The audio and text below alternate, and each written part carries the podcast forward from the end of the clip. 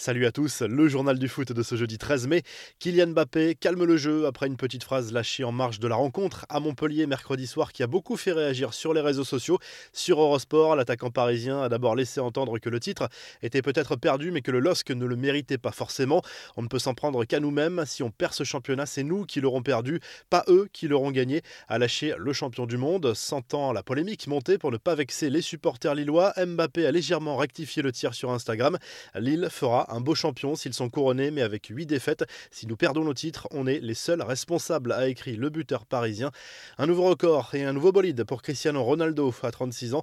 L'attaquant de la Juve a marqué contre Sassuolo le centième but de sa carrière avec le club italien, moins de 3 ans après son arrivée en Serie A. Le Portugais est le seul joueur de l'histoire à avoir réalisé cette performance avec trois équipes différentes et la sélection nationale. La même performance avait déjà été réalisée avec Manchester United avec 118 buts en 292 matchs avec le Real Madrid, bien sûr, où il affiche 450 buts en 438 matchs. Il totalise 103 buts en sélection portugaise. Cristiano Ronaldo qui a ajouté une nouvelle voiture de luxe à son garage déjà bien garni après s'être rendu à Maranello, le siège de Ferrari, en compagnie de son président. La star de la vieille dame serait reparti selon plusieurs médias italiens avec un modèle de la marque à 1,6 million d'euros. Les infos et rumeurs du mercato, Gianluigi Buffon a déjà des touches pour son avenir.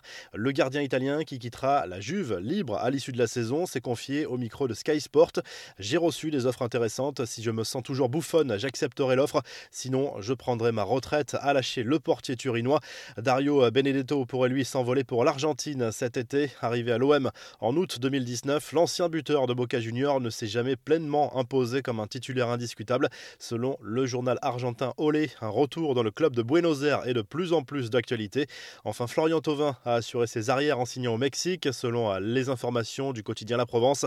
L'international français a glissé à l'intérieur de son juteux contrat des clauses lui permettant de quitter les Tigresses à l'issue de chaque fin de saison.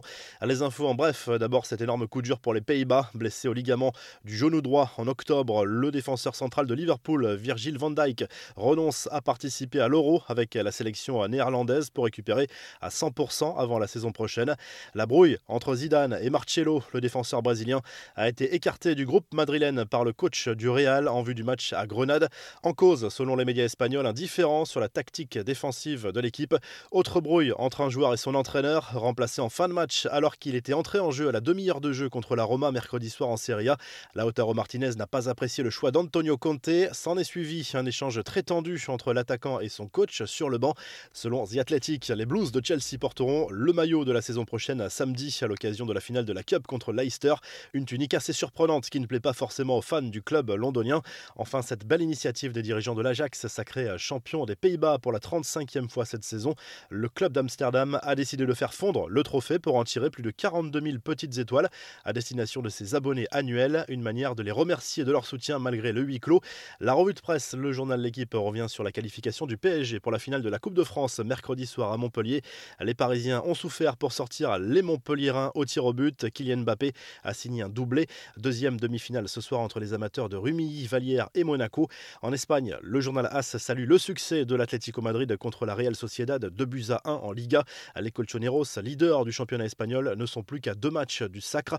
Le Real est dans l'obligation de l'emporter ce soir à Grenade. Le Mondo Deportivo évoque le mercato du Barça pour le quotidien espagnol. L'arrivée de Sergio Agüero est en très bonne voie.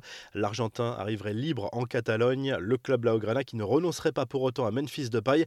Et en Italie, tout au sport revient sur la victoire importante de la Juve, 3 buts à 1 sur la pelouse de Sassuolo.